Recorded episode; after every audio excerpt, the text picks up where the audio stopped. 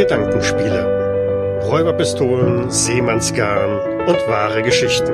Ein Podcast von und mit Jens, Ralf und Michael. Episode 15. Viel Lärm um nichts.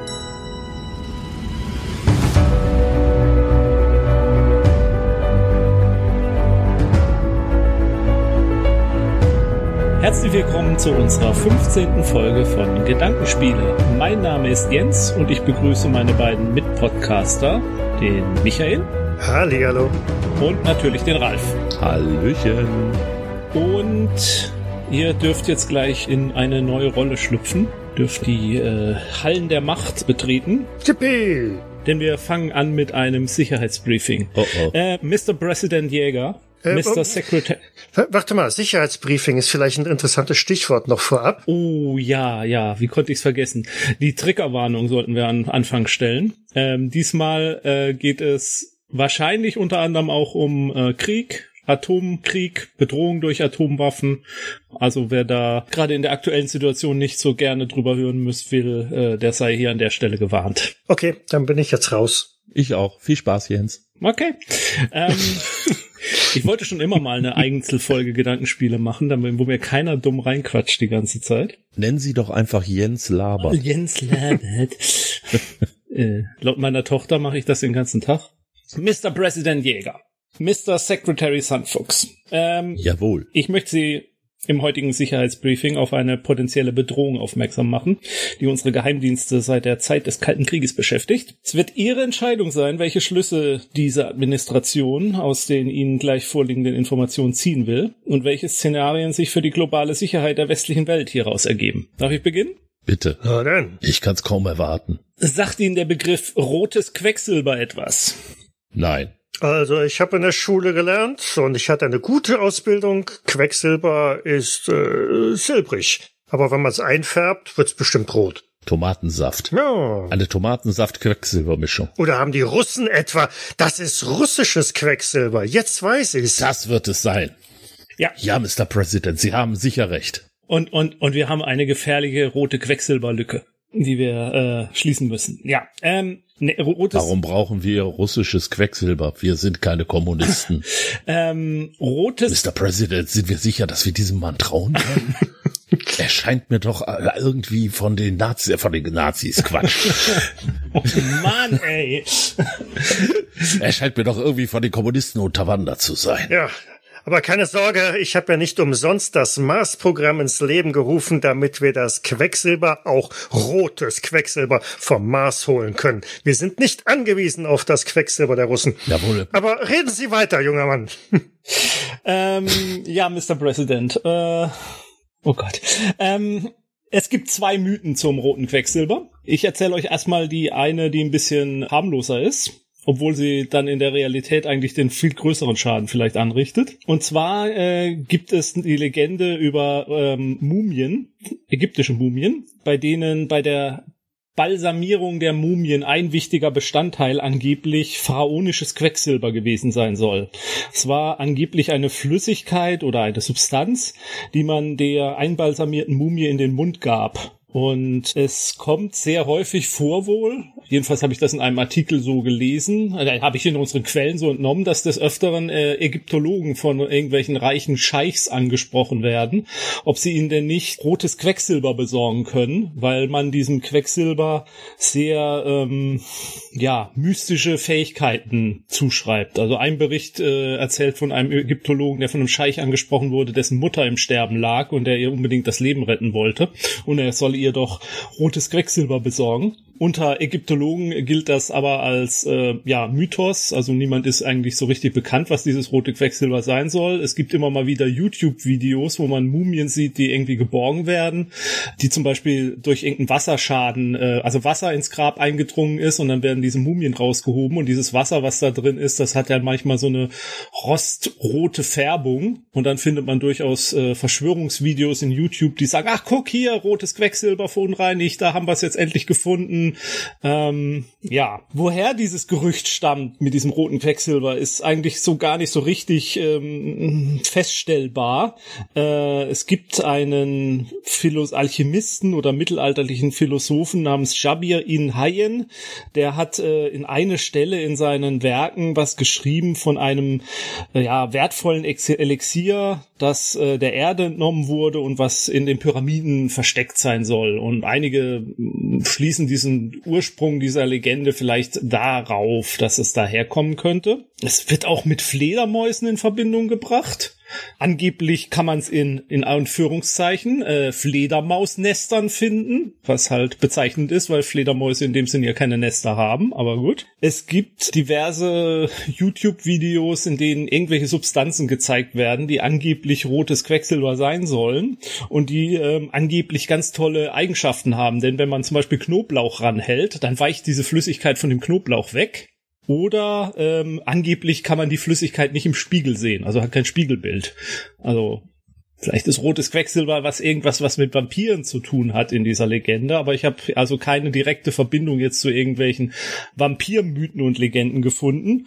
Aber es soll halt diese Anziehungskraft, die es da hat, vor allem halt im mittleren Nahen Osten, wo diese Legende wohl verbreiteter ist als in unseren äh, Gefilden, gibt man dem halt, äh, hat es eine gewisse Anziehungskraft, es wird mit ewigem Leben in Verbindung gebracht.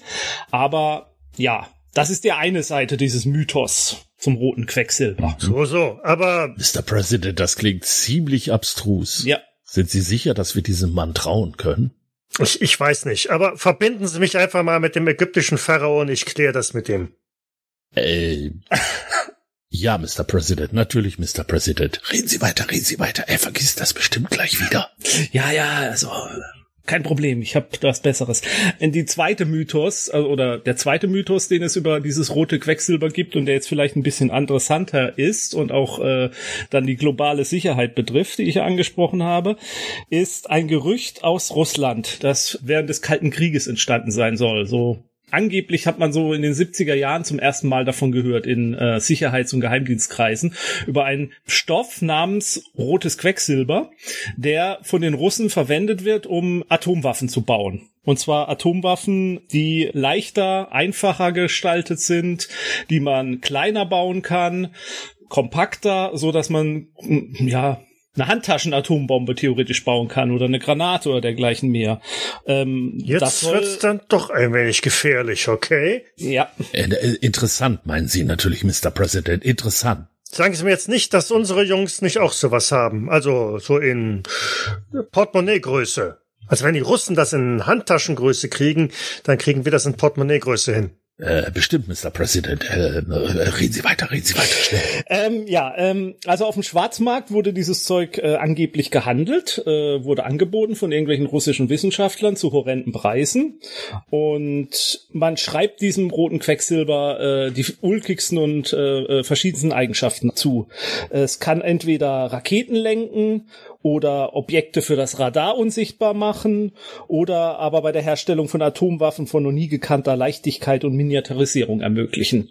Oder alles zusammen vielleicht auch, man weiß es nicht. Jedenfalls ist das ein Material, was sicherlich für äh, gewisse Schurkenstaaten und Terroristengruppen von äh, großem Interesse wäre, wenn man die Möglichkeit hätte, Atomwaffen nicht mit äh, so großem Aufwand wie wir ihn betreiben und auch ähm, ja die anderen Atommächte betreiben zu bauen, sondern sehr viel leichter, einfacher, äh, ja in der Garage zusammengeklöppelt. Vielleicht an dem Punkt äh, ganz kurze Anleitung zum Atombombenbau oder zum Nuklear-Wasserstoffbombenbau, also zu einer äh, Fusionsbombe. Können wir das äh, öffentlich senden? Wieso senden, Mr. President? Das ist hier doch ein Sicherheitsbereich. Keine Sorge, wir haben die Glocke des Schweigens über uns gedeckt. Es ist kein Problem. Niemand wird uns hören. Ja, also wenn man ähm, eine, so eine Fusionsbombe bauen will, dann will man ja, dass, äh, ähm, dass der schwere Wasserstoff oder Tritium und äh, was auch hast, dass der verschmilzt in der Atombombe und dann zu einer Explosion halt führt. Äh, erst zu einer Fusion und dann wird die Energie halt freigegeben. Und um diese Fusion durchzuführen, braucht man halt große Energien und diese großen Energien hat man dann halt, indem man konventionelle Atombomben, also mit der Atombombenspaltung um diesen Kern, in dem man halt die Atomwaffe drin hat, baut und die auslöst und die Druckwellen erzeugen, die dann die Atome in dieser Schale halt so zusammendrücken und das muss halt exakt berechnet werden mit höchster äh, Mathematik, damit diese Wellen genau im richtigen Zeitpunkt diese Kraft auslösen und das halt nicht die ganze Atomexplosion sozusagen verpufft und gar nicht diese Verschmelzung herbeiführt, die die eigentlich diese Energie hersorgt. Und äh, ja, kommt jetzt dieses rote Quecksilber nämlich ins Gespräch und angeblich ist dieses rote Quecksilber so leistungsstark, so äh, leicht entzündlich hat, ist in der Lage, so dermaßen hohe Energien zu erzeugen, dass man sozusagen die ja, die Spaltatomwaffen nicht mehr braucht, sondern einfach nur die saubere Wasserstoffbombe hat oder sogar eine Neutronenbombe, die sozusagen überhaupt keine Strahlung erzeugt in dem Sinne, dass sie irgendwie äh, Material oder Häuser verstrahlt, sondern nur eine Neutronenstrahlung abgibt, die nur alles Leben auslöscht und danach kann man da einziehen. Weil die Vorbewohner sind ja nicht mehr in der Lage, das zu nutzen. Also eine Art saubere Atombombe? Ja, so wenn man, wenn man so will und in dem Zusammenhang von sauber reden will, dann ist das durchaus zutreffend. Wie gesagt, in den 80er Jahren, äh, 70er Jahren kam das erste Mal das Gerücht auf. Richtig heiß wurde die ganze Geschichte dann mit dem Zusammenbruch der Sowjetunion. Und äh, wie Sie beide ja wissen, waren wir damals sehr besorgt darüber, dass äh, russische Atomwissenschaftler irgendwie ihre Geheimnisse oder auch Materialien verkaufen an irgendwelche Staaten oder Terroristen. Bestand diese Befürchtung, dass halt das in die falschen Hände gekommen, dieses Material. Und in diesem Zeitraum kam halt auch wieder das rote Quecksilber plötzlich ins Gespräch und wurde angeboten nachweislich angeboten auf dem schwarzen Markt zu horrenden Preisen natürlich. Und äh, immer wieder gab's Gerüchte, dass dieses Zeug verkauft wird. Die Presse berichtete darüber auch war immer wieder Geraune. Es gibt äh, eine Serie von, ich weiß jetzt gar nicht, warum ich als Amerikaner plötzlich eine deutsche Zeitung wie die Taz zum Beispiel zitiere, aber die Taz hatte diverse Artikel drüber, hat gewarnt vor dem Verkauf von rotem Quecksilber, was das für die Sicherheit der Welt bedeutet, aber ich habe nur jetzt diese Taz-Artikel jetzt zufällig rausgesucht. Auch die anderen Medien haben in der Zeit viel darüber berichtet. Unterschätzen Sie die Deutschen nicht. Die haben äh, manchmal gute Ideen und gute Informationen. Ja, genau. Und ähm, in dieser Zeit kam aber auch relativ schnell aus Expertenkreisen die sage ich mal, Entwarnung gesagt wurde, das ist alles Quatsch. Also dieses Stoff, äh, dieses rote Quecksilber, die Eigenschaften, die man dem zuschreiben will und was es da können soll, das kann es so nicht geben, das ist nicht nachvollziehbar, das ist ein Gerücht. Da ist, da will jemand Geld machen, das ist ein Betrug. Da will man Leute ja mit zu viel Geld und äh, zu viel schlechten Ambitionen dieses Geld abknöpfen, was ja vielleicht auch nicht schlecht ist, wenn sie es dann für irgendein Zeug ausgeben, mit dem sie keinen Schaden anrichten können. Und dabei könnte man es ja auch belassen, nur gab es einen Wissenschaftler auf unserer Seite, einen amerikanischen Physiker und Veteran des Manhattan-Projekts namens Samuel T. Cohen, der auch als Vater der Neutronenbombe gilt der hat bis zu seinem Tod im Jahr 2010 immer eindringlich vor den Gefahren von Atomterrorismus gewarnt. Und äh, in den 90er Jahren schloss sich besagter Conan eben auch den Mahnern vor dem roten Quecksilber an. Und dass diese Substanz halt zum At Bau von Atomwaffen von außergewöhnlich kleiner Größe verwendet werden könnten. In einer Ausgabe seiner Autobi Autobiografie behauptete er, rotes Quecksilber sei hergestellt worden, indem spezielle Nuklearmaterialien in sehr geringen Mengen in einen gewöhnlichen Verbindungen eingemischt wurden und diese Mischung dann in einem Kernreaktor eingebracht wurde und mit oder oder mit einem Teilchenbeschleuniger Strahl bombardiert wurden. Das Ergebnis war dann eben eine bemerkenswert hochexplosiver Sprengstoff, der bei der Detonation extrem heiß wird, wodurch äh, Druck und Temperaturen aufgebaut werden, die in der Lage sind, schweren Wasserstoff zu zünden und eine reine Fusions-Minibombe zu erzeugen. Eine, ja, Neutronenbombe. Kritiker von ihm sagten dann, das, also, wie schon gesagt haben, haben das äh, bestritten. In 1998 veröffentlichten 15 Autoren des Lawrence Livermore National Laboratory, das äh, zur Aufrechterhaltung der amerikanischen Atomwaffenbestände beiträgt, einen Artikel, äh, in dem sie das rote Quicksilber als einen relativ notorischen äh, Nuklearschwindel bezeichneten. Chains Intelligence Review, das ist eine äh, Militärzeitschrift. Äh, äh, die die kenne ich, die habe ich abonniert, ja. Ja, das deutet halt auch an, dass die Opfer, dass, äh, dass zum Beispiel auch Osama bin Laden Opfer eine dieses äh, Schwindels gewesen wäre, indem man Al-Qaida eben äh, solche nuklearen Stoffe verkauft hat, mit denen man halt nichts anfangen konnte. Es gibt dann halt noch eine andere Theorie, dass rotes Quecksilber ursprünglich der Begriff tatsächlich von den Russen kommt, dass das tatsächlich auch ein Produkt war, aber dass es einfach nur ein sowjetischer Codename war für äh, Lithium 6, was halt auch im Atomwaffenbau verwendet wird, aber eben nicht diese überragenden Eigenschaften hat. So, soweit ein bisschen die, sage ich mal, offizielle gefestigte Geschichte. Es gibt jetzt verschiedene Theorien. Eine sagt zum Beispiel, dass dieser Cohen ganz bewusst jahrelang gelogen hat und dass er dafür bezahlt wurde von aus Geheimdienstkreisen, aus unseren Geheimdienstkreisen, um diesen Mythos dieses roten Quecksilbers am Leben zu halten. Denn dieses rote Quecksilber wird angeblich von mehreren Geheimdiensten der USA verwendet. Dieses Gerücht wird immer wieder gestreut. Der Begriff, also nicht der Stoff, sondern der Begriff, der Mythos wird am Leben gehalten, um eben interessierte Kreise, ja, nicht ein rotes Quecksilber, sondern einen roten Hering vorzuhalten. Also zu versuchen, diesen Mythos am Leben zu erhalten und zu versuchen, ähm, Leute immer wieder in irgendwelche Waffenhandelsgeschichten reinzutreiben, wo sie dann ja alles Mögliche verkauft kriegen. Es gibt einen Stoff namens Zinnober. Der ist eine Quecksil ein Quecksilbersulfid, der ist zum Beispiel rötlich. Das kann man als rotes Quecksilber bezeichnen, wenn man will. Zinnober hat aber nicht diese Eigenschaften. Also, oder man färbt halt irgendeine Flüssigkeit ein und verkauft die, macht viel Trara drumrum. Es gibt immer wieder Veröffentlichungen, dass irgendjemand das angeblich gekauft haben will. Es gibt einen interessanten Artikel, einen sehr langen Artikel der New York Times, zum äh, Schwindel mit äh, rotem Quecksilber. Das ist dann aus der Sicht eines äh, arabischen Waffenhändlers erzählt, an den halt der ISIS, ISIS äh, herantritt, äh, der dieses rote Quecksilber halt auch kaufen möchte und der das dann halt besorgen soll für die auf dem Schwarzmarkt und dann halt auch erste Interessenten hinholt und dann werden Vorführungen im, in der Wüste gemacht mit irgendwelchen Sprengungen.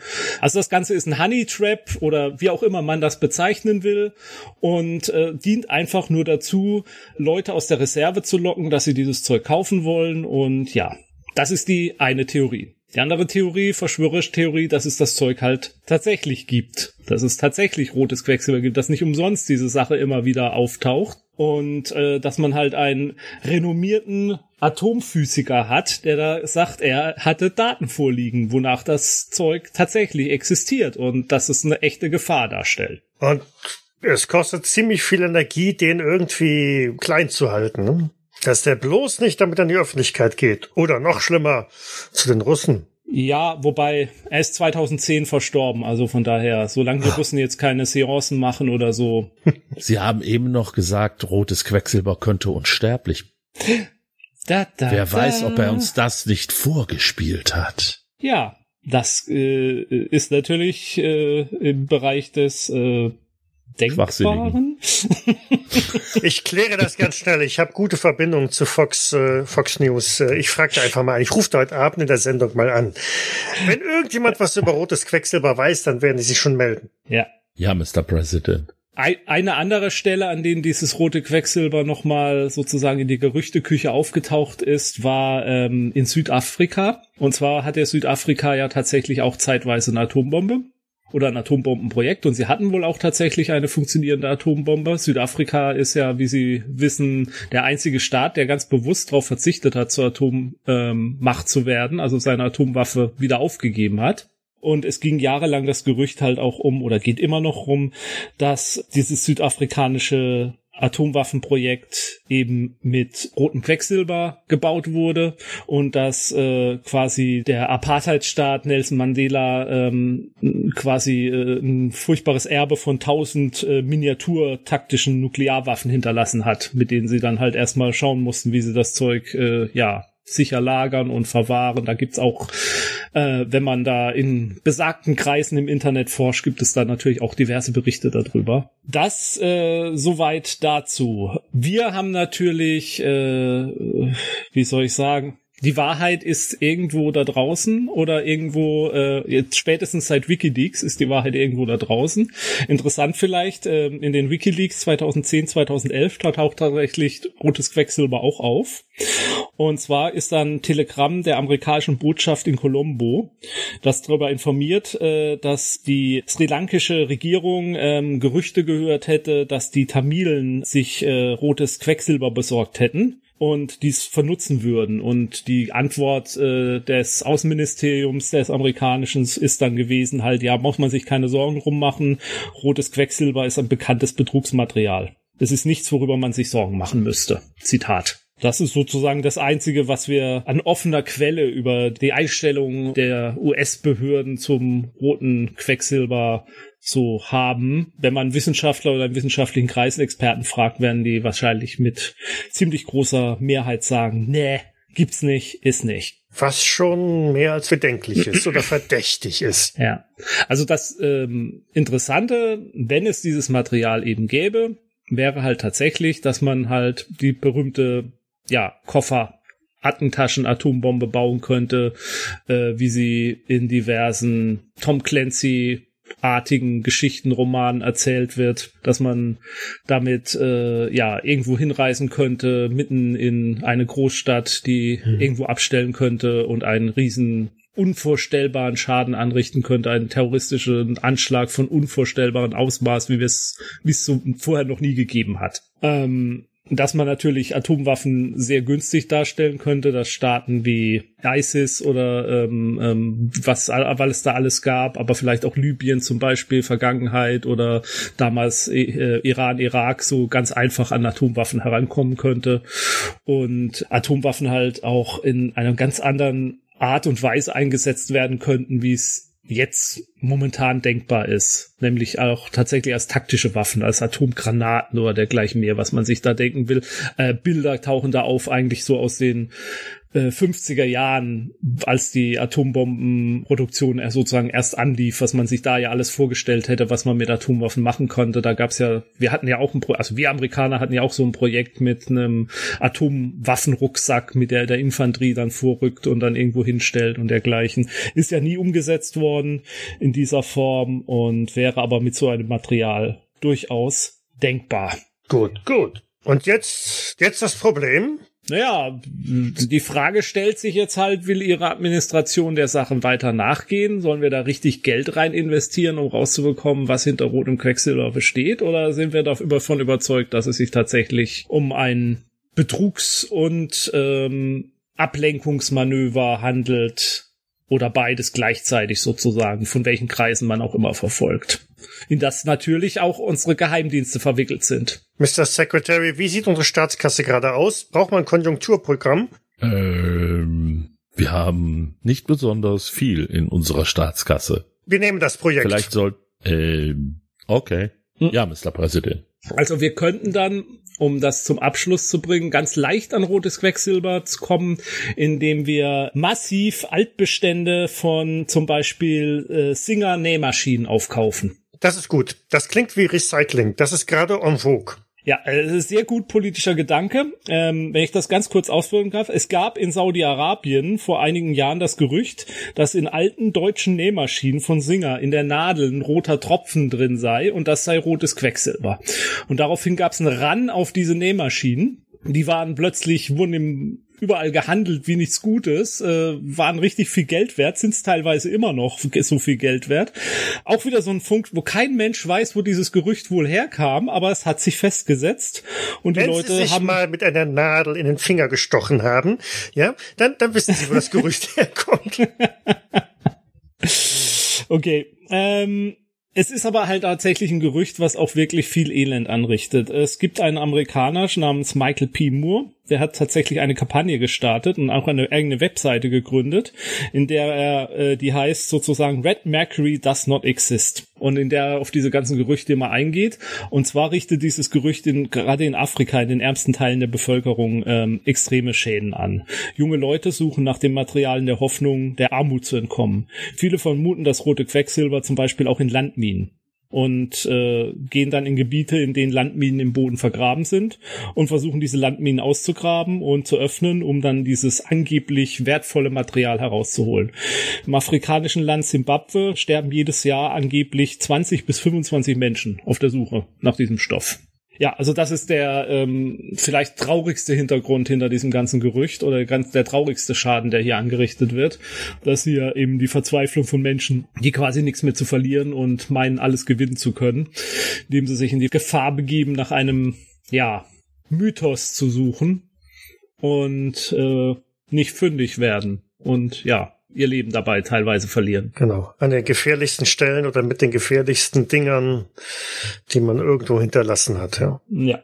Ja, das ist die kurze Geschichte des roten Quecksilbers. Oder der roten Quecksilbers. Oder der.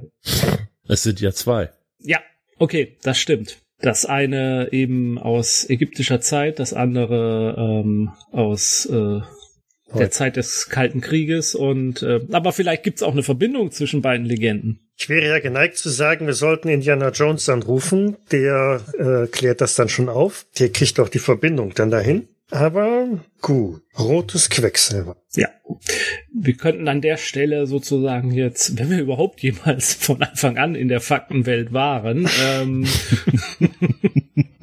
könnte man an der Stelle jetzt in die Spekulationswelt eintreten, weil ich wirklich gerne zugeben, bei dem Thema äh, gibt's fast nur Spekulation.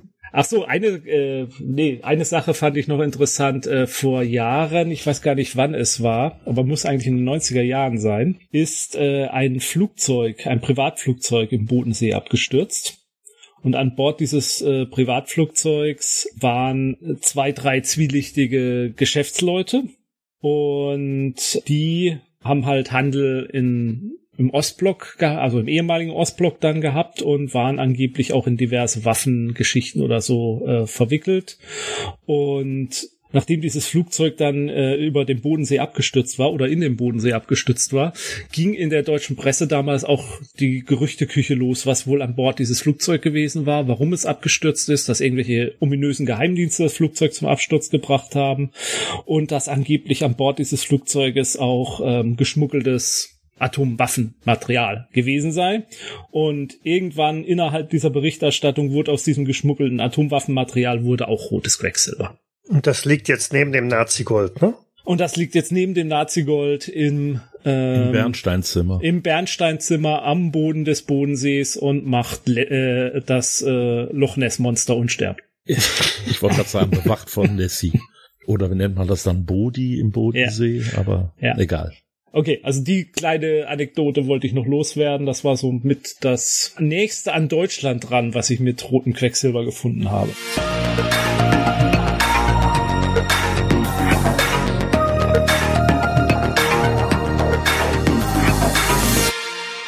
Aber jetzt möchte uns äh, Michael ja berichten, was er da draus machen würde. Oh, ich darf direkt loslegen. Du, du schautest so nachdenklich in die. Ja, ja, ja, ja, das ist okay. In den Horizont. Okay. Ähm, ja, rotes Quecksilber. Also für mich klingt das Ganze erstmal so generell.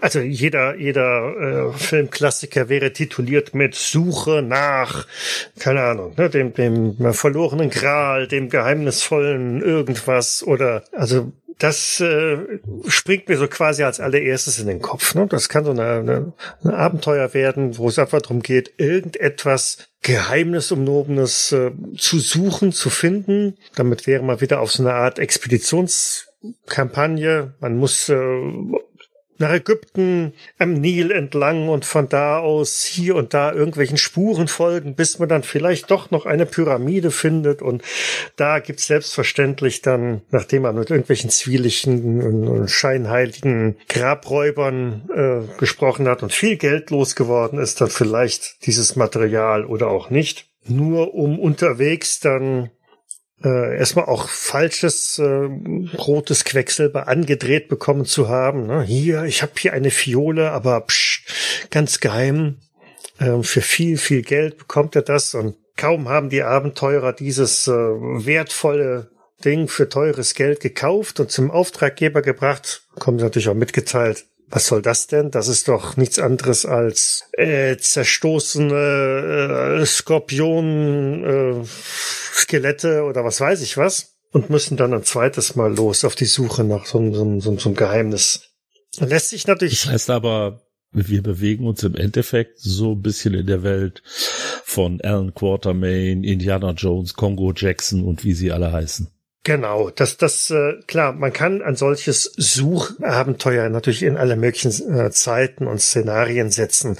Ähm, du kannst es in die Gegenwart äh, packen. Äh, Jens hatte eben selber gesagt, hier Tom Clancy und Co., also schön im, im äh, Kalten Kriegssetting, wo man ins geteilte Berlin noch irgendwie runter muss, um da irgendwelche Leute anzusprechen. Du kannst aber auch im, im Sci-Fi-Setting packen, äh, wo es tatsächlich vielleicht nicht gerade den Mars, sondern noch viel weiter. Oder warum nicht der Mars? Ne? Der Grund, warum der so rot ist, ist doch dieses rote Quecksilber, das da überall äh, auf der Marsoberfläche liegt. Ähm, das heißt, Zeit und Raum könnte man eigentlich schon sehr dynamisch halten. Aber für mich klänge das jetzt doch erstmal so nach einem schönen Plot ähnlich wie, äh, ja, wie du sagtest halt, ne, so Indiana Jones mäßig. Lass uns doch ein, ein Abenteuer mit ähm, Savage Worlds mäßig, wo es auf der Ebene halt machen. Und die Frage ist dann nur, wofür steht dann rotes Quecksilber? Also was ist das Ziel, wenn man das hat? Oder was erwartet der Auftraggeber davon? Das ist ja vielleicht auch das Interessante. Wer ist der Auftraggeber? Was hat der dann wiederum für Ziele? Dann hat man es ihm gegeben und bekommt dann raus, was der damit anstellen will und so. Und dann geht das Abenteuer ja quasi weiter. Was hat man jetzt damit angerichtet? Aber da muss man halt auch ein bisschen dann die, die, die Weichen schon stellen in der Person des, der Auftraggeber sozusagen. Die, was die erzählen, was es angeblich ist und was es dann wirklich ist. Mhm. Also da würde ich auf alle Fälle so ähm, zwei Gegenspieler mit reinpacken. Das muss so ein, ein, ein, ein ja, wie beim Kalten Krieg ein Zwei-Fronten-Element äh, sein. Man hat den Auftrag natürlich von den Guten bekommen und hat im Hintergrund immer die, die Gegenspieler, die einem auf den Fersen sind und nur immer eine ja, eine Handbreit hinterherhinken oder vielleicht auch irgendwann mal zuvorkommen und einem halt die wichtige Information vorwegschnappen, dass also immer so dieses, dieses Rennen mit dabei ist, ob's jetzt ähm, als Gegenspieler die Russen sind, die Nazis oder was auch immer, äh, ist fast zweitrangig. Aber ich glaube, dieser, dieser Druck dabei, der ist schon dem Ganzen ein bisschen Pfeffer was das rote Quecksilber letztendlich ist, ob es dieses Allheilmittel ist, äh, ne, so, so wie bei Indiana Jones mit dem mit dem Heiligen Gral, mit dem Heiligen Gral, danke, der einen, unster einen unsterblich machen kann, ähm, oder ob es tatsächlich so ein Atomwaffen ähnliches Material ist, mit dem was Besonderes ähm, erreichen kann. Ähm, ich denke, wenn ich wirklich in ein solches richtiges ähm, Abenteuer-Setting reingehe, dann muss das was Exotisches, sehr Hohes sein dann darf es nicht zu banal sein, irgendeine Kleinigkeit im Sinne von, das ist der wertvollste Diamant der Welt, sondern äh, da muss was Mystisches dran sein.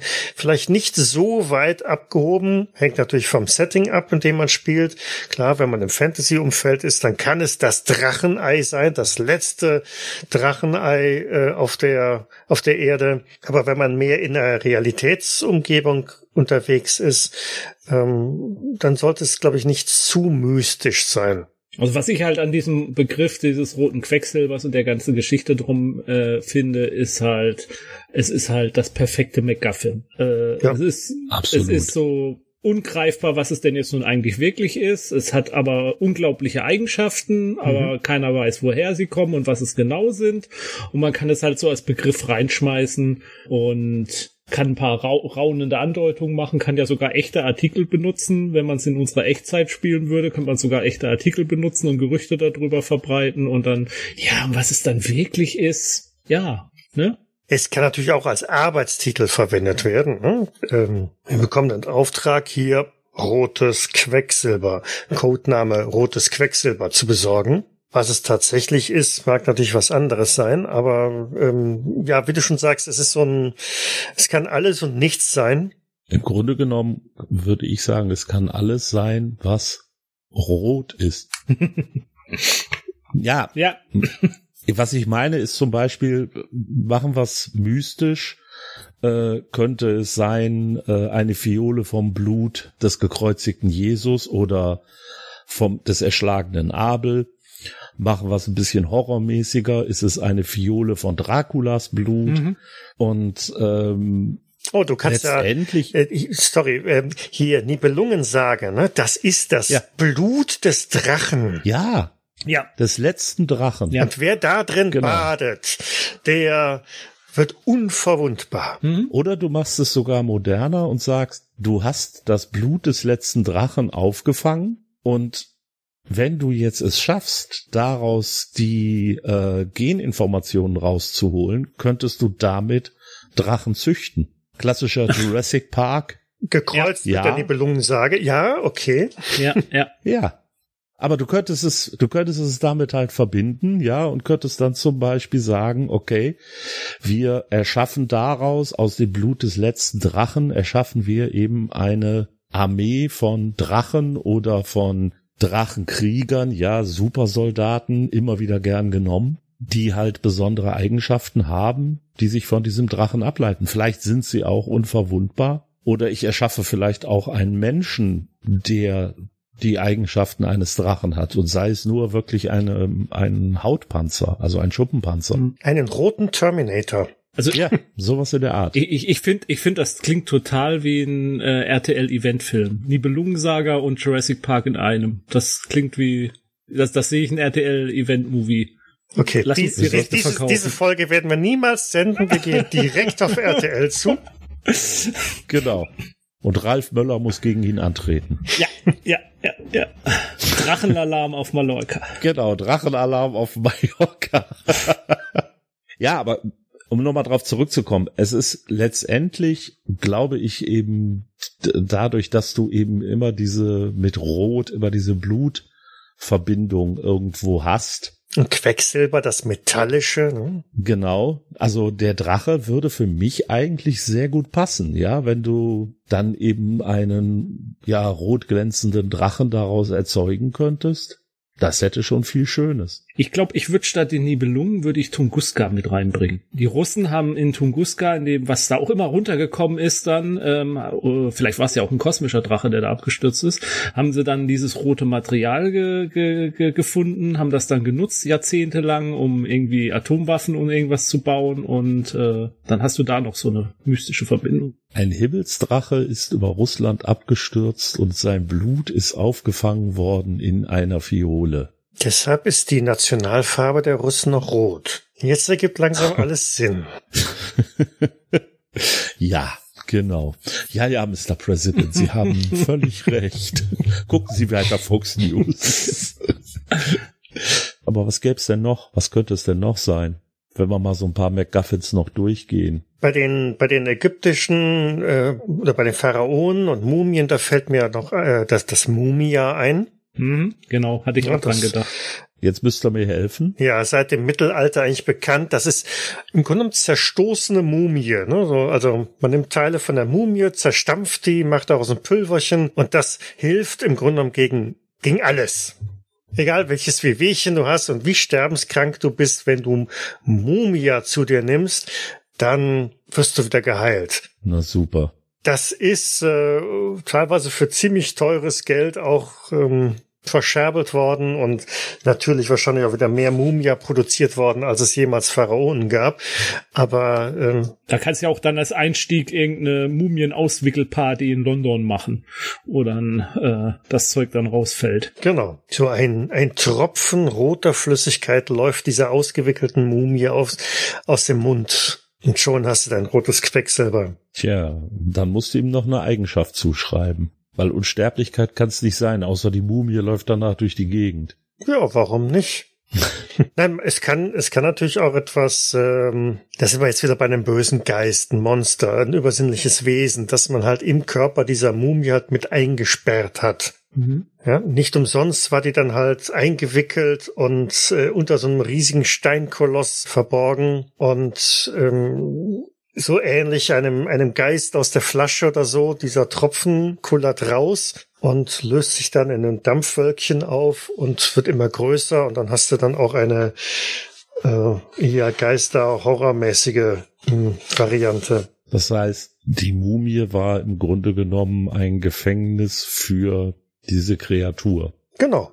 Vielleicht war das ja auch der Geist oder irgendwas, was diesen Pharao damals besessen hat, ähm, den man mit dem vielleicht sogar ermordeten Pharao auf diese Weise dann versucht hat einzusperren. Mhm. Und wenn man diese Flüssigkeit sogar noch aufgefangen hat, irgendein findiger Kerl bei dieser Auswickelparty hat das tatsächlich so einen Tropfen davon in eine Fiole abgefüllt oder so. Und schon hast du wieder ein hm, Drohmittel, Kampfmittel oder irgendwas, was du auf dem Schwarzmarkt teuer verkaufen kannst. Oder das ist was, was alle Anwesenden irgendwie infiziert mit einer tödlichen Krankheit. Und ähm, jetzt hast du halt auch ein Wettlauf. Wie, wie, wie rettest du dich äh, ähm, ähm, vor dieser Sache? Wie findest du ein Heilmittel davor? Und äh, wie beeinflusst dich das? Ist es wirklich eine Krankheit oder sind das irgendwelche Nanoroboter von Außerirdischen, die vor Millionen Jahren auf der Erde gelandet sind oder keine Ahnung? Also jetzt sind wir bei den Göttern aus dem All. Ja, ja, klar. Die dann im Endeffekt einer von ihnen wurde quasi dann mit dem Pharao, also da war der Pharao und wurde dann quasi ja beerdigt und nur diese eine dieser eine Tropfen oder ein paar Tropfen haben halt überlebt auch über die Jahrtausende hinweg Mhm. und können jetzt wieder ja zum Beispiel jetzt andere Menschen äh, in Besitz nehmen Dieser, dieser letzte Tropfen, das ist ja quasi ein Konzentrat, eine Essenz des Geistes. Alles andere in der Mumie ist ja komplett ein- und ausgetrocknet. Aber dieser letzte winzige Tropfen, der beinhaltet das Das Ganze. pure Böse. Genau. Und wenn man die Mumie dann irgendwann weiter ähm, auswickelt, dann erkennt man auch, dass sie auf keinen Fall ein Mensch gewesen sein kann. Mhm. Weil sie zum Beispiel riesige Glubschaugen hatte oder völlig unförmig vom Körper her war. Und dann erkennt man, oh mein Gott, es gab die Götter aus dem All wirklich. Und schon bist du bei Indiana Jones 4 und alle hassen dich. ja, aber da geht eine, da geht eine ganze Menge in die Richtung.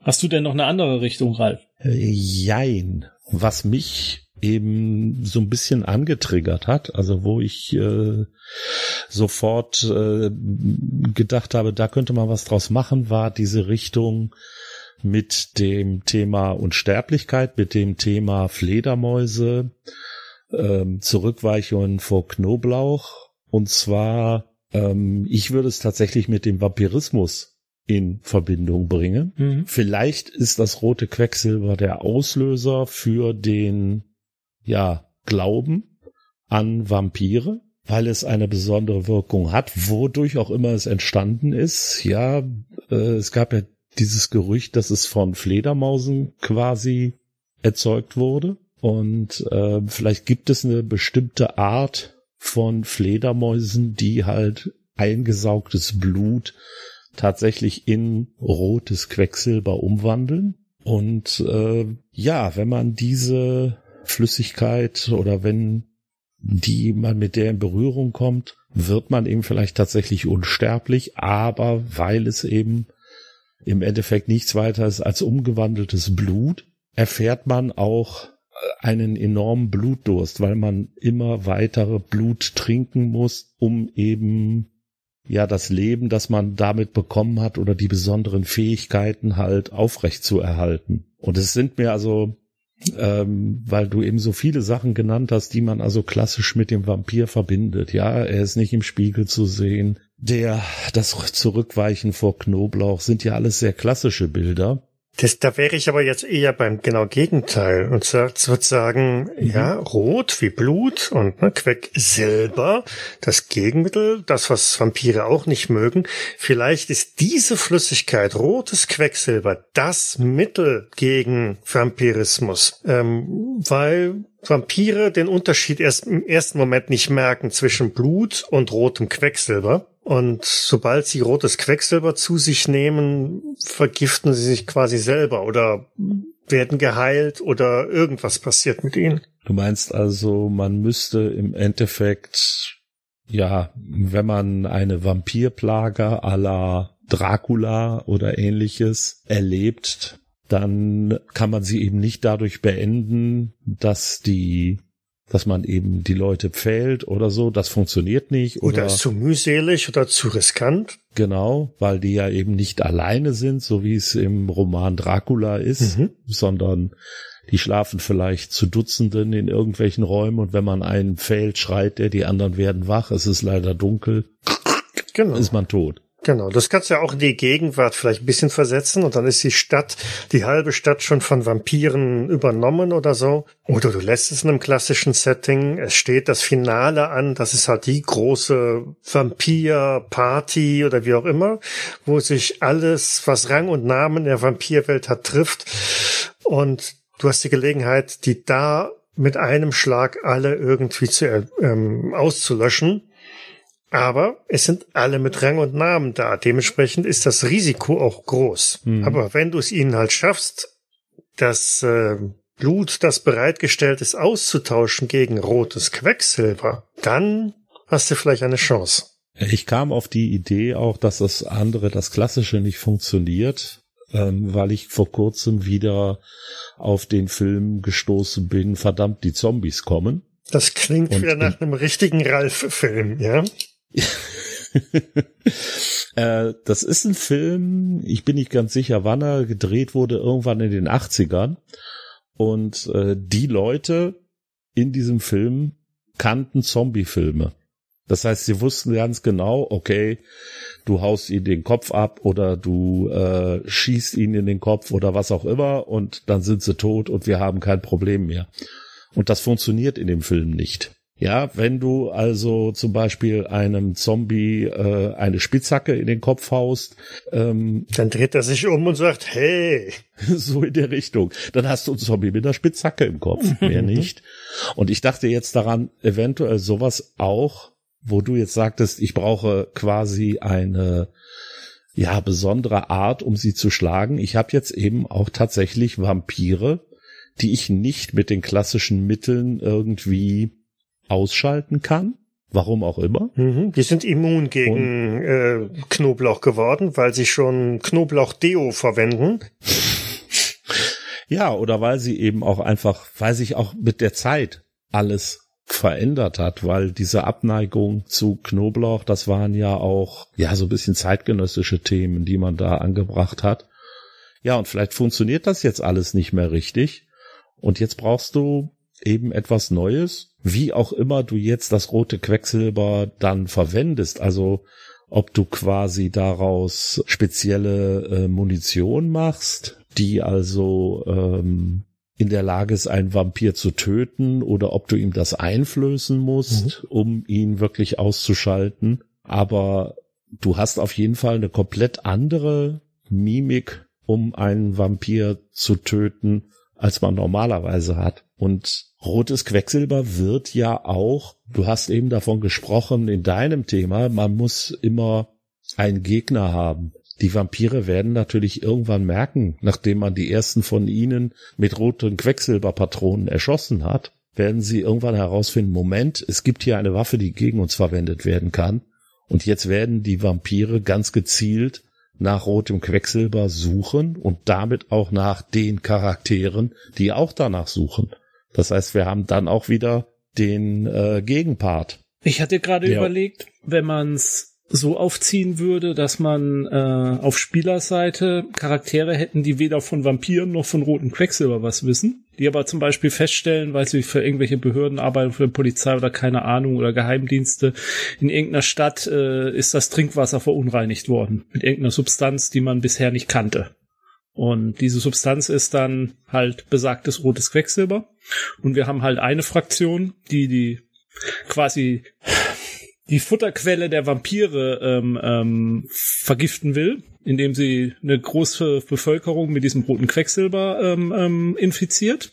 Was aber auch für Menschen schädlich ist. Also, aber sag ich mal, ähm, ja, die haben eine Kosten-Nutzen-Analyse gemacht und haben gesagt, ist wert, wenn da jetzt ein paar tausend Menschen bei draufgehen. Auch ähm, Hauptsache, wir haben jetzt das verunreinigt und die Vampire, wenn sie in der Stadt von dem Zeug trinken, dann, dann gehen sie drauf. Und auf der anderen Seite hast du dann halt die Vampire, die merken, hier stimmt irgendwas nicht. Wir haben jetzt hier Leute gebissen und getrunken und plötzlich fallen alle Vampire, wie die fliegen um und so. Und die Spieler hast du irgendwie dazwischen, die dann erstmal rauskriegen müssen, was wird denn da überhaupt gespielt. Und werden dann halt von beiden Seiten irgendwie vielleicht auch gejagt, wenn sie dann irgendwann rausbekommen, was sie, oder werden versucht von beiden Seiten zu benutzen. Das war so meine Idee jetzt, als ihr da das zusammengesponnen habt. Wenn du, oder wenn wir jetzt da an der Stelle nochmal Mr. President von vorhin reinnehmen, dann könnte es ja auch sein, dass Mr. President die Information bekommen hat, hey, in der und der Stadt sind haufenweise Vampire. Wir setzen da rotes Quecksilber frei. Das wird die Vampire umbringen. Mhm. Ja, es wird auch äh, einige einige tausend äh, Einwohner der Stadt töten, aber besser wir lassen wir opfern ein paar tausend Menschen, als dass äh, hunderttausend Vampire auf einmal ähm, über Amerika herfallen. Genau. Und dann hat man natürlich noch eine ganz andere, ja, eine ganz andere Komponente damit rein, dass die Regierung natürlich jetzt verhindern will, dass irgendjemand herausfindet, was sie da angestellt haben. Ja, lieber tot als rot. Rotes Quecksilber. Mal, mal eine ganz andere Richtung probieren. Ähm, ist noch nicht ausgegoren. Aber das, was ich vorhin so ein bisschen faszinierend mit drin fand, ist, dass das Ganze ja so als hm, ja passend Red Herring oder wie auch immer äh, schön verwendet werden kann. Wenn jetzt dieses mit dem Gerücht einfach nur gespielt wird, so die Russen oder wer auch immer haben tatsächlich jetzt rotes Quecksilber gefunden und können damit irgendetwas machen. Und die Spieler, die Abenteurer werden jetzt auf den Weg geschickt, ein, ein Tröpchen davon zu holen oder was auch immer und ähm, müssen mit der Zeit halt irgendwann feststellen, dass das Ganze wirklich nur ein, ein, ein, ein Hoax war. Es äh, war eine, eine Finte, die man irgendwie ausgelegt hat. Möglicherweise äh, so à la Kanarienvogel ähm, eine Schwachstelle irgendwo aufzudecken wo ist der Verräter? Wer hat Informationen rausgegeben? Wo ist der Überläufer? Wer hat das gemacht? Also die Auftraggeber oder eine Gegenseite oder? Normalerweise wäre es ja Gegenseite, ne? Also ähm, die oder lass äh, klar, die die die Russen behaupten einfach irgendwo über in, in irgendwelchen Gremien über irgendwelche Personen, sie hätten irgendwas. Dem einen sagen sie, wir haben rotes Quecksilber, dem nächsten sagen sie, wir haben grünes, äh, grünen Wasserstoff und der, der dritte bekommt, äh, ne? also du, du, du weißt, in welche Richtung ich da unterwegs bin. Und Irgendwann kommt bei den Amerikanern die Information an, die Russen haben rotes Quecksilber. Dann genau. weißt du, über welchen Pfad oder zumindest äh, wo da gegebenenfalls eine Informationsundichtigkeit ist. Wer hat irgendwas verraten und kannst dem Weg halt zurückverfolgen. Die Frage, die ich mir da gerade stelle, die Idee ist interessant, aber die Frage, die ich mir stelle, was ist dann die Aufgabe der Charaktere? Sie werden herausfinden, es gibt gar kein rotes Quecksilber. Okay, aber es ist ja jetzt nicht für Sie interessant herauszufinden, wo die Russen sozusagen ein äh, Leck haben. Hm, ja, es sei denn, du kommst von der anderen Seite. Du bist derjenige, der das, ne, darauf angesetzt ist. Ihr Auftraggeber ist es vielleicht, ja, dass jetzt die amerikanische Regierung sagt, meine Herren, äh, wir haben äh, suchen sie nach dem roten Quecksilber, äh, was auf dem Markt sein soll, ähm, und dann wirst du halt losgeschickt und nach einiger Zeit findest du heraus, okay, es gibt Gerüchte, dass rotes Quecksilber tatsächlich auf dem Markt ist und vielleicht wird eine andere Gruppe losgeschickt, nach dem grünen Wasserstoff zu suchen. Möglicherweise trifft man auch auf die ich stelle mir das sehr lustig vor, so zwei äh, Marine-Einheiten oder so Spezialagenten, die dann aufeinandertreffen. Hey, sucht ihr auch nach dem grünen Wasserstoff? Nein, nach dem roten Quecksilber. Was? Mhm. Und man merkt dann so nach einiger Zeit, okay, hier ist eine Information quasi tatsächlich rausgedrungen irgendwie. aber man muss dann herausfinden, welche Information. Vielleicht war sogar das rote Quecksilber gar nicht auf dem Markt, in Anführungszeichen, sondern äh, in Wahrheit das blaue Wasser oder was auch immer. Ja, ja, das, das, das wäre natürlich wieder so ein Fall für äh, eine dritte Partei. Ne? Mhm. Du lockst zwei verfeindete Einheiten an einen Ort, die einen mit grün, mit, mit äh, rotem Quecksilber, die anderen mit grünem Wasserstoff was beides nicht gibt, aber dann treffen die aufeinander und sollen sich an der Stelle gegenseitig ausschalten. Oder so, genau. Zum Vorteil der dritten Partei, die genau eben das lanciert hat. Weil das, das war ja auch ein, eines dieser Elemente, ähm, so gegebenenfalls Agenten zu enttarnen, ne? indem man so ein Gerücht verbreitet. Es gibt roten, rotes Quecksilber. Und sobald jemand mit dieser Information um die Ecke kommt, dann weißt du, okay, das muss ein ein Agent sein. Man, leckt, man lockt ihn irgendwie an und sagt, ja, rotes Quecksilber kann ich dir besorgen, kostet aber viel Geld oder äh, viele Informationen oder irgendwas und enttarnst so einen, einen gesamten großen Bereich einer, einer gegnerischen Geheimdienstorganisation. Ja. Man könnte daraus ja, also Ralf, das wäre ja was für dich, äh, man könnte daraus ja so eine Art ähm, äh, Leverage-Abenteuer auch machen in dem es mhm. dann halt tatsächlich drum geht, jemanden, den, den, den großen Diktator von Schurke-Stati-Johann ähm, ähm, reinzulegen, indem man eben äh, so ein Deal mit rotem Quecksilber da unterschiebt und tatsächlich geht's aber drum, äh, irgendwelche Geiseln zu befreien und das Ganze ist halt nur ein riesen Ablenkungsmanöver und um überhaupt einen Fuß in den Palast reinzubekommen und dann werden irgendwelche Demonstrationen gemacht mit dem Zeug, was angeblich wirkt. Dabei ist alles nur äh, Smoke and Mirrors und ja, und am Ende hast dann halt die große Aktion Enthüllung und, und, und marschierst da halt raus.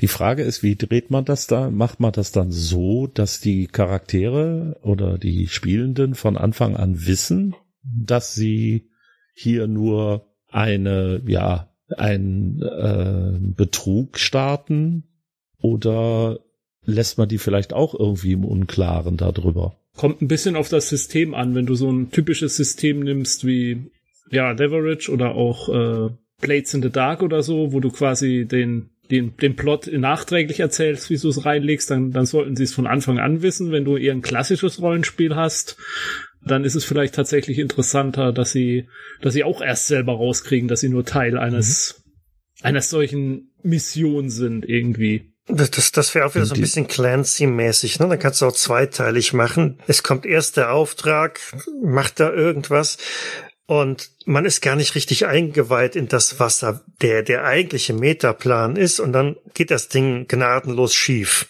Mhm.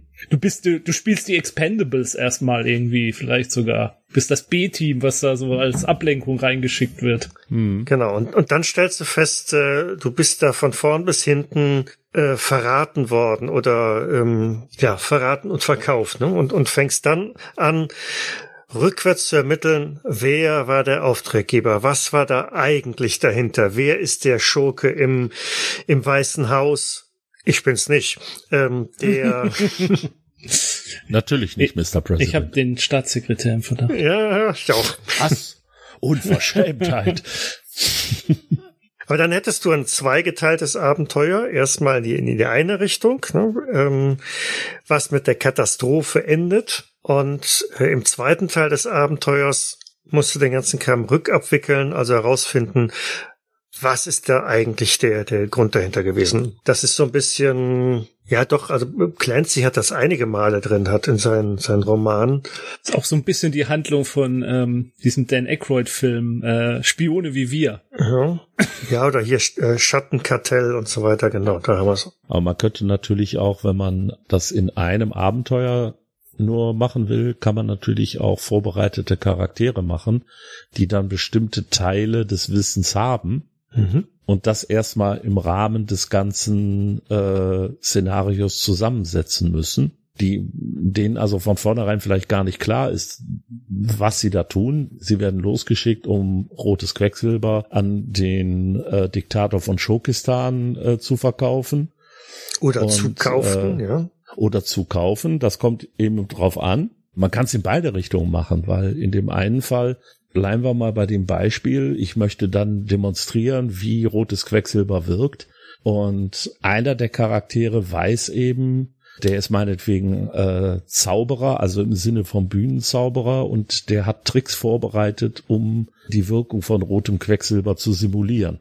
Aber dem hat man vielleicht auch gesagt, äh, ja, äh, so machst du das, äh, weil wir geben euch das nicht direkt mit, aber ihr bekommt das äh, im Nachhinein. Und der andere hat vielleicht die Info, einer von euch ist ein Verräter und äh, ihr müsst herausfinden, wer der Verräter ist und wieder ein anderer ist vielleicht der Verräter, ähm, so dass man die Charaktere vorbereiten kann, um eben für größtmögliches Chaos vor Ort zu sorgen.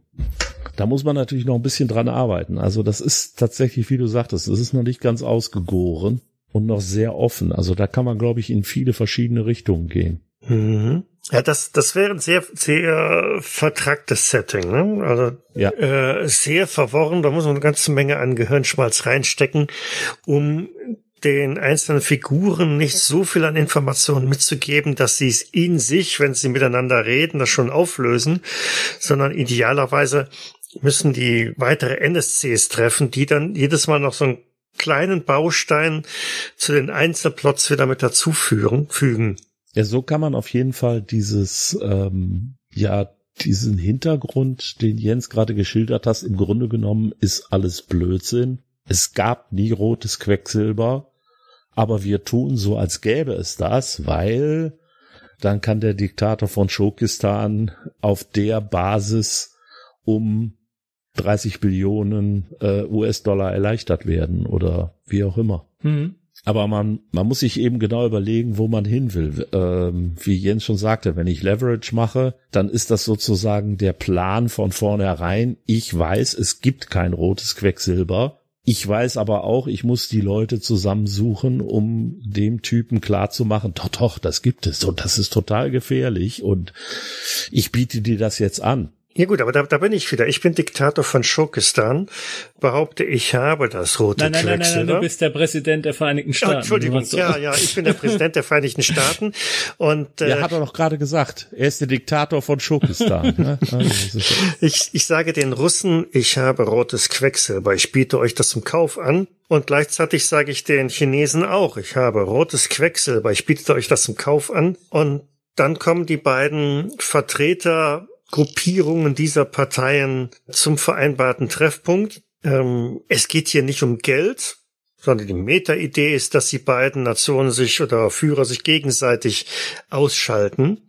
Und ich als Präsident von Schokes, äh, den, der Staaten, ähm, dann den, den geopolitischen Vorteil wieder nachher daraus ziehe. Das heißt, äh, du machst wirklich ein Gipfeltreffen, um zwei gegnerische Präsidenten auszuschalten.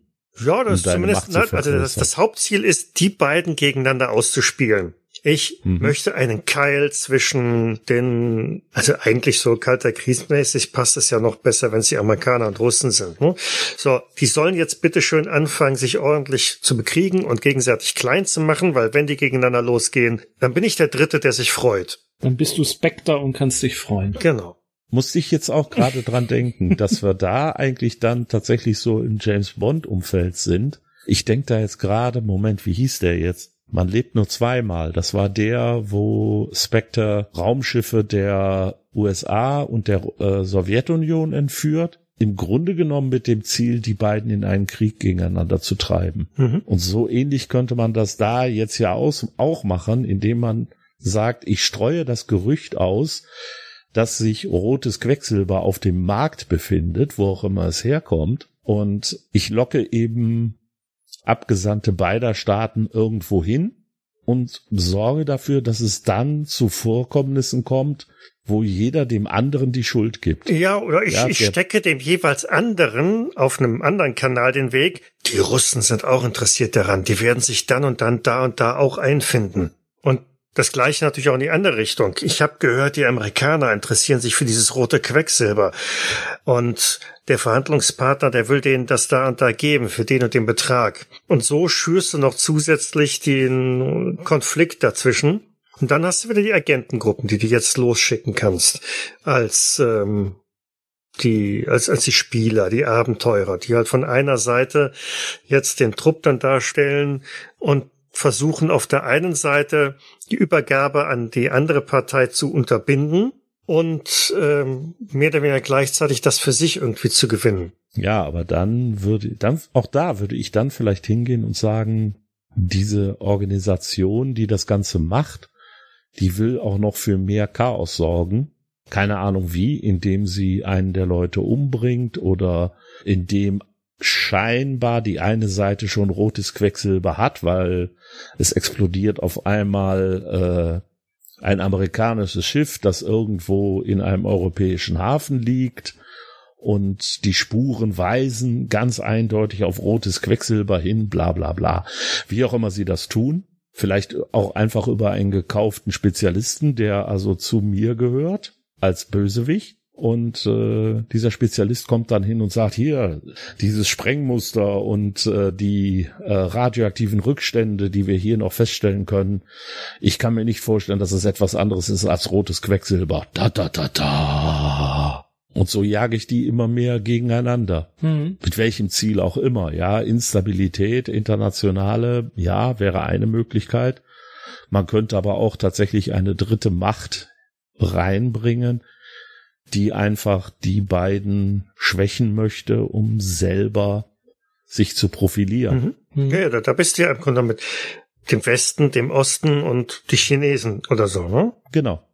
Ja, dann wärst du da ungefähr. Oder du hast tatsächlich eben einen, einen neuen Global Player wie Schurkistan, wer auch immer das ist, und die aus irgendeinem Grund eben auch den Status einer Großmacht anstreben und das vielleicht auch können, aufgrund irgendwelcher, keine Ahnung, technischer Entwicklungen, Bodenschätze, was auch immer.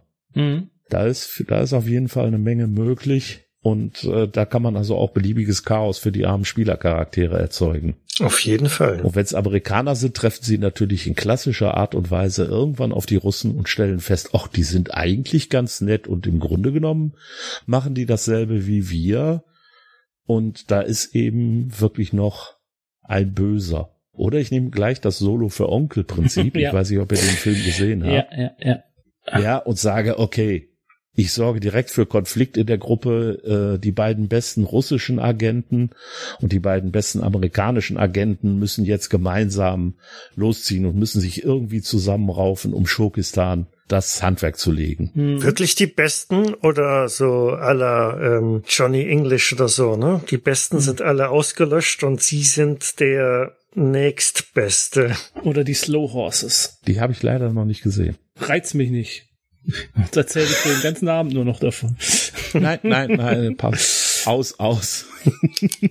Aber ich glaube, dass das äh, Entscheidende daran ist, dieses rote Quecksilber kann im Grunde genommen alles sein. Ne? Ja. Also Oder nix. äh, oder sogar nichts, genau. Ja. Also Es kann könnt- sogar nichts sein. außer ein paar Buchstaben, ja. Ja. Ja, Um, um, um, äh, du hast doch bestimmt auch was hier. Ja, ich, ich, ich versuche es kurz zu machen, weil im Grunde genommen ist es in vielem schon aufgetaucht. Ich hatte tatsächlich überlegt, ob man das Ganze nicht in ein Fantasy-Szenario bringen kann und so ein bisschen Anleihen bei Herr der Ringe nehmen könnte.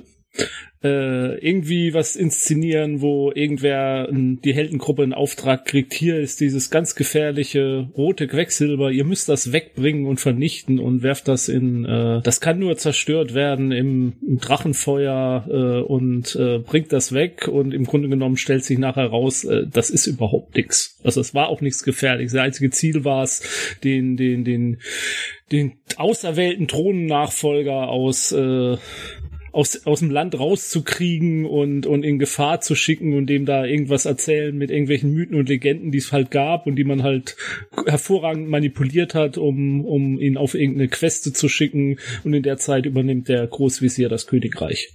Sowas in die Richtung hatte ich überlegt. Dann wäre das aber ein Auftakt zu der Kampagne oder wie genau. auch immer, ne? Weil die Helden Genau. sich dann am Ende irgendwie betrogen fühlen wieder. Ja, Die haben sich möglicherweise ein, zwei Jahre äh, durch die Landschaft gekämpft und durch alle möglichen Gegner und äh, kommen am Ende an dem geheimnisvollen See an, in dem man dieses Quecksilber auslöschen muss. Und ja, Da taucht dann eine Nymphe aus dem See auf und sagt, was wollt ihr hier mit dem zerstoßenen äh, Chili-Pulver in dem Wasser? Ja. Und die so, aber das ist ganz gefährliches rotes Quecksilber. Wer hat euch denn den Nein. Bären aufgebunden?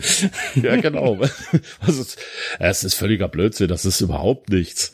Ihr seid doch nicht auf die alten Geschichten reingefallen, oder? Also, wenn du es so sagst, ähm, Aber wir haben, wir haben drei Leute, äh, drei unserer besten Leute verloren. Und der Hauptmann beide Arme. Der König von, von Schurkistan hat halt dieses Gerücht gestreut. ne? Es gibt rotes Quecksilber, das äh, macht dich unsterblich oder was auch immer. Und platziert dies beim, beim guten König, der daraufhin seine besten Männer losschickt, um dieses rote Quecksilber zu besorgen, weil er die Information bekommen hat, dass selbstverständlich auch der König von Schurkistan da eine ganze Armee hin ausgeschickt hat. Und die ziehen halt los, ne, genauso wie, wie gerade eben. Und im Hintergrund hat dann der König von Schurkistan die Gelegenheit genutzt, jetzt wo die besten Kämpfer, die besten Helden, quasi drei Viertel der Armee des, des guten Königs äh, außer Landes sind, selbigen ja, zu besiegen. Und ähm, dann kommt halt genau der Punkt, ne, die, die kommen an, stellen fest, es gibt dieses rote Quecksilber nicht oder wenn doch, dann ist es nichts anderes wie Traubensaft oder so. Und ähm, müssen dabei aber dann erfahren, ja, sie sind nur weggelockt worden, um dem Herrn der Finsternis äh, oder wie auch immer einen, einen freien Geleit zur Übernahme des Landes zu ermöglichen. Ich weiß gar nicht, warum Schurkistan so einen schlechten Ruf hat. Aber die Idee, die Jens eben mal so kurz an, hat anklingen lassen, fand ich eigentlich auch sehr schön, zu sagen, die Charaktere leben in Schurkistan. Es hat aber gar nicht so einen schlechten Ruf bei ihnen. Und einer von ihnen ist vielleicht tatsächlich der Thronfolger. Aber der König will den oder der Großvisier oder wer auch immer will den aus dem Weg haben, damit er selber weiter herrschen kann oder wie auch immer. Vielleicht ist der König schon alt und das rote Quecksilber, solange das an seinem Hof ist, wird ihn das immer weiter schwächen und äh, er wird daran sterben. Und jetzt muss der Prinz so die Vorhersage, äh, die Prophezeiung meine ich natürlich, zu dem einsamen Bergsee gehen und da das rote Quecksilber versenken. Und kaum ist der Prinz weg, äh, stirbt der König an Altersschwäche und der Großvisier übernimmt also die Herrschaft und sagt, ja, und seht doch, der Prinz hat euch verlassen und äh, folgt einer Legende, um sich selber zu erheben und erzählt irgendwelche anderen Geschichten, Mhm. weil was weiß ich, vielleicht gibt's tatsächlich eine Legende, äh, dass man davon unsterblich wird und äh, er will, jetzt sagt er, ja, der wird in Wirklichkeit unsterblich werden und zieht dessen Ruf komplett in den Schmutz, sodass ein zurückkehrender Prinz eben nicht wie ein Retter empfangen wird, sondern vielleicht tatsächlich von dem Volk aus der Stadt gejagt wird äh, und so weiter, weil die vielleicht gar nicht merken, wie böse der Diktator von Schokistan ist, Der ist weil zwar, der das so gut verbergen kann. der, der ist zwar irgendwie böse, aber seine Steuerpolitik ist eigentlich ganz gut. Ja, genau, wir müssen weniger Steuer bezahlen. Den nehmen wir. Nee, also es hat ja auch dann, also im ersten Moment wäre es dann halt dieses rote Quecksilber, was dazu sorgt halt als, als äh, Dings, dass die, dass sie wegziehen und im zweiten Teil der Kampagne wäre es dann ja vielleicht tatsächlich so in Richtung Robin Hood oder ähm, Richard Löwenherz, also der verlorene Sohn kehrt jetzt zurück und muss jetzt sein Königreich dann irgendwie sich wieder zurückerobern. Und wie du schon sagtest, dann ist der, das rote Quecksilber ein reiner MacGuffin. Hm? Das kann auch theoretisch alles andere sein. Ein verfluchtes Schwert. Ja, äh, genau. Und Das Drachenei. das Drachenei. Ein, das Drachenei, genau. Nee, aber das, das finde ich eigentlich, äh, hat auf jeden Fall nochmal einen anderen Charakter als das, was wir vorher hatten, weil es tatsächlich klassische Fantasy auch ist. Ne? Ich dachte, die kommt auch immer ein bisschen zu kurz bei uns hier. Ach, das kann überhaupt nicht sein. Wo war ja Cthulhu wie den Teufel das Weihwasser? Also, den haben wir in der letzten Zeit sehr selten rausgepackt. Ja, mal. Du musst mal was. Ralf, du musst mal den Cthulhu rauspacken. Genau. Ich muss mal den Cthulhu rauspacken. Vielleicht fällt uns ja zu dem roten Quecksilber noch was Cthulhuides ein. Also ich finde, es passt, es passt, ein also wo- es mich ein bisschen triggert, was Cthulhu angeht, ähm, ist halt natürlich so ein bisschen in diese Richtung von Delta Green, wo ja tatsächlich du hast äh, Cthulhuide Mythen und Monster und gleichzeitig hast du halt ähm, den Versuch, die irgendwie technisch zu nutzen. Ähm, ähm, und und und und in in die Welt der Spionage und Verschwörung mit einzubauen. Und das kannst du da kannst du dieses rote Quecksilber halt auch nutzen. Also bei Delta Green gibt's ja diese Geschichten dass irgendwelche Ruden und Glyphen äh, benutzt werden um um um Schwerkraft zu be, äh, zu erzeugen und dann irgendwelche Untertassen Raumschiffe rumfliegen lassen und so. Und sowas könnte man ja auch mit diesem roten Quecksilber. Eigentlich ist es ein Stoff, der von irgendwelchen großen Alten stammt oder, oder Teil von Schogoten ist oder keine Ahnung, aber benutzt wird's jetzt erstmal, um Atomwaffen herzustellen, weil man denkt, ja, damit kann man ja tolle Atomwaffen herstellen, aber eigentlich könnte man damit was viel Schlimmeres und wird auch viel Schlimmeres damit einrichten, als nur eine Atomwaffe zu zünden. Das wäre natürlich in mehr als einer Hinsicht spannend, wenn ich mir jetzt vorstelle, ich habe sozusagen die Mythos-Atombombe, jage die irgendwann in die Luft, vielleicht indem ich sage, so, sie ist Terroristen in die Hände gefallen oder was auch immer. In Wahrheit sind es nicht Terror, sondern Kultisten. Und ähm, die führen, die jagen diese Bombe dann hoch und man hat gedacht, ah, die ist dann besonders stark und die ist besonders toll, aber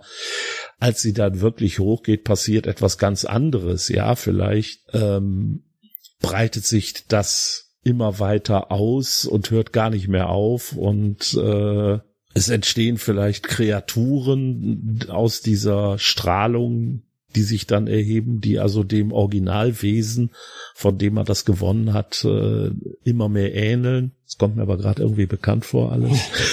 Oder der Himmel reißt dann dadurch auf und die Sterne stehen plötzlich richtig. Ja, du hast wieder Genau. ein Portal geöffnet. Habt ihr schon wieder ein Portal geöffnet? Das haben wir schon öfter gemacht. Portale machen Spaß. Da kommen tolle Sachen durch. Also fürs Rollenspiel. In der Wirklichkeit will das, glaube ich, keiner. Ja. Ja, sind wir sonst durch? Wir könnten noch kurz die Medien erwähnen.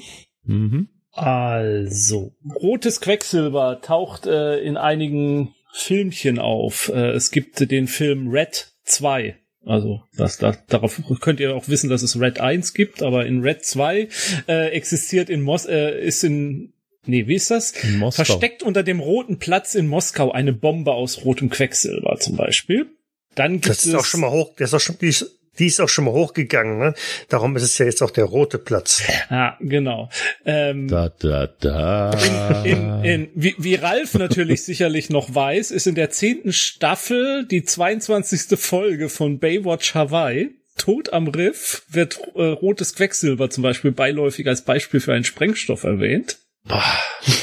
Wie konnte ich das nur vergessen? Ähm, ja, es gibt diverse Filme, Mega Sharks vs. Colossus, da wird Colossus mit Red Mercury betrieben, ähm, äh, gibt noch ein paar andere, es gibt ein paar Tom Clancy, äh, hatten wir ja erwähnt, Tom Clancy Splinter Cell, Double Agent, da ist, äh, äh, wird rotes äh, äh, Quecksilber auch von der Terroristengruppe benutzt, um Nuklearsprengstoff zu erzeugen. Und ähm, was mir aber noch eingefallen war als Beispiel äh, rotes Quecksilber als McGuffin oder so, äh, der Meister des McGuffins, äh, J.J. Abrahams in äh, Star Trek, der ähm, Neuverfilmung der ersten, also äh, dieses Reboot, äh, da gibt's ja die rote Materie äh, mit der Spock da sein Raumschiff antreibt und was dann ja sozusagen die ganze Handlung in Gang bringt mit dieser Parallelweltgeschichte und ich krieg's nicht mehr ganz zusammen, aber dieses, ich fand diesen Begriff äh, äh, rote Materie, rotes Quecksilber lag relativ nah, also da hatte ich so das Gefühl, da hat er sich vielleicht doch inspirieren lassen von. Das ist ja dann auch so eine Kugel aus rotem Zeug. Ich glaube, in Alias, in der Fernsehserie, da hat er das auch, so eine rote Kugel irgendwie mit, mit irgendeinem Material. Das hat er einmal irgendwo gelesen und hat es dann ins Repertoire aufgenommen. Ja, bloß weil man etwas schon ein paar Mal verwendet hat, kann man das ja ruhig auch nochmal verwenden, wenn es cool ist. Luftschiffe. Was? Äh, Mit, oh ja, mit, mit, mit rotem Quecksilber angetriebene Luftschiffe haben wir natürlich ganz vergessen, aber leider ist die Sendezeit zu Warte, Ende. warte, warte, warte. Ich muss mal. Bis zum nächsten Mal. War schön mit euch und Na gut. B- Bis bei, Ich beim, sag nix. Nee, beim, doch, du musst jetzt noch was sagen, Ralf. Nämlich äh, Ja, beim weiß. nächsten Mal bist du dran und äh, du solltest noch Ja. einen kleinen Ausblick geben, was uns da erwarten könnte. Wir begeben uns beim nächsten Mal in einen Bereich, wo ja selten Menschen tatsächlich hinkommen, nämlich unter die Erde. Na, irgendwann kommen wir Und- alle dahin. Ja, anders. Und ja, wir werden uns damit beschäftigen, wie man sich wohl unter der Erde fortbewegen könnte. Ah, Elon Musk. Äh, nein. Nein, das Sandwürmer. Sandwürmer. Sandwürmer ist natürlich auch cool, Dreamers. aber es geht hier um was anderes und es geht tatsächlich auch wieder um die Kommunisten. Aber dazu dann beim nächsten Mal mehr. Wenn das der Präsident hört. Ja, der hat's ja nicht mehr gehört, der ist ja schon so senil, der kriegt ja gar nichts mehr mit. Was? Hm. Äh, Mr. President, schön, dass Sie wieder da sind. Ihr Nachmittagsschläfchen ist vorbei. Ja, nein, ich hatte ja angekündigt, ich musste ein Telefonat mit Fox äh, führen. Ich war live auf Sendung und äh, wir, ich habe eine Bestellung über äh, rotes Quecksilber jetzt getätigt. Sollte in der Stunde da sein. Hervorragend. Über Fox News. Okay. Ich habe tatsächlich nicht ge geguckt, was passiert, wenn man bei Amazon rotes Quecksilber eingibt, was man da vielleicht kaufen kann. Gut. Könnt, können, können die lieben Zuhörenden ja äh, Genau. rausbekommen. Und uns dann in die Kommentare schreiben. Ja. Aber nicht uns zuschicken, Was? bitte. Wer weiß, was wir alles bekommen.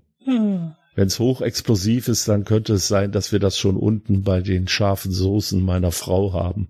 Es wären Die gut. sind auf jeden Fall, Das- die sind auf jeden Fall Das, tödlich. das ist gut. Also das so, so, so, so eine so so eine Barbecue, so was so die rotes Quecksilber heißt. Das ist gar nicht schlecht. Also ich kann zumindest schon mal so viel verraten, dass wenn man rotes Quecksilber bei Amazon eingibt, er einem sogar rotes Quecksilber flüssig anbietet. Der flüssig ist nicht gut, nur in Pulverform ist das was. Auweia. Nur gut, also bestellt euch Sitzkissen bei Amazon fürs nächste Mal und ähm, ja, für heute, ne? Ja. Jetzt nicht zu fest auf die Faust beißen, sonst kommt das rote Quecksilber auch raus. Ja. tschüss, tschüss, tschüss. Macht's gut. Bis dann. Ciao.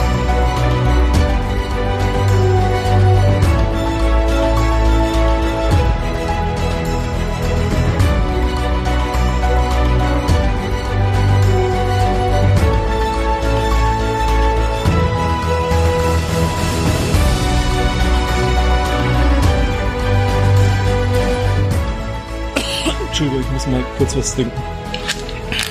Passen Sie auf, dass kein rotes Quecksilber drin Das lässt mich da dann für Spiegel unsichtbar werden. Ähm,